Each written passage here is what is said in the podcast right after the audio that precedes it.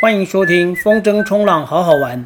这个节目是用来分享好好玩的风筝冲浪运动，以及我生活当中的小故事。节目每周更新两次，时间会落在星期二跟星期五。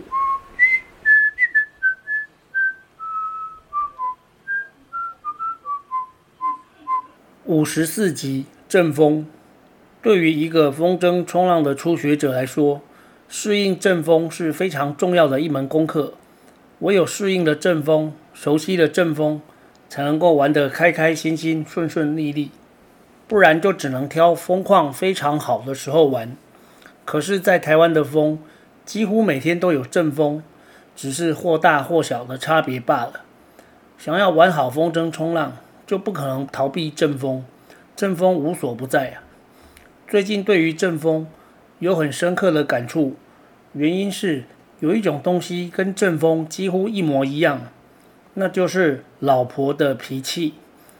阵风有时候大，有时候小，老婆的脾气也是有时候大，有时候小。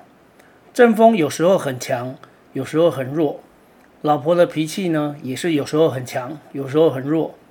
阵风有时候很久，有时候一下子就没了。老婆的脾气有时候也是一发很久，有时候是一下子自然就消了。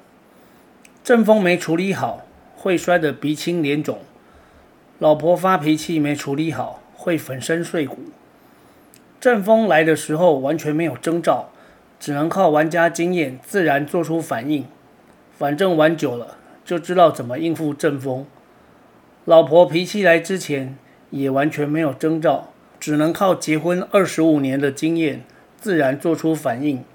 反正结婚久了就知道怎么应付老婆发脾气。有时候。你在海上跑得开开心心、顺顺利利，不知道为什么突然来了强阵风，让你措手不及。有时候你在家里开开心心，老婆跟你说说笑笑，突然就发了脾气，翻脸骂人，让你不知所以。玩家处理阵风，主要靠的是身体经年累月的肌肉记忆，还有膝盖的柔软度。老公处理老婆发脾气。我知道有些人也得依靠膝盖的柔软度。阵风的突然出现，有时候是可以加分的。比方说，本来已经跑得很快，阵风处理得宜，可以更快。本来飞高高，可以飞更高。老婆突然发脾气，有时候也可以让工作更有效率。本来要一天才能做得完的家事，半天就完成了。阵风无法精准预测。顶多就是知道可能会有阵风，老婆何时要发脾气也无法精准预测，但发作之前也可以感觉到一丝丝的不妙，但是已经来不及。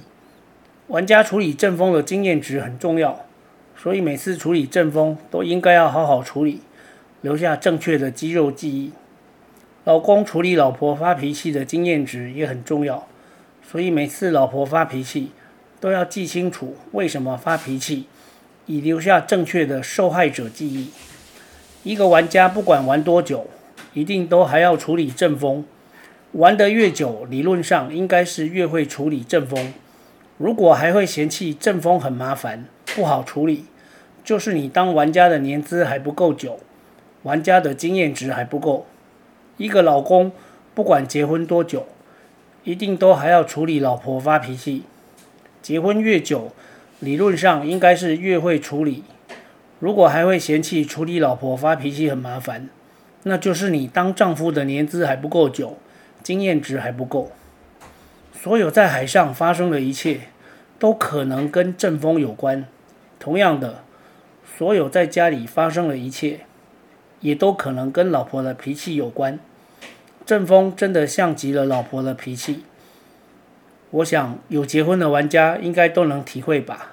今天这一集就分享到这边，我们下集再见。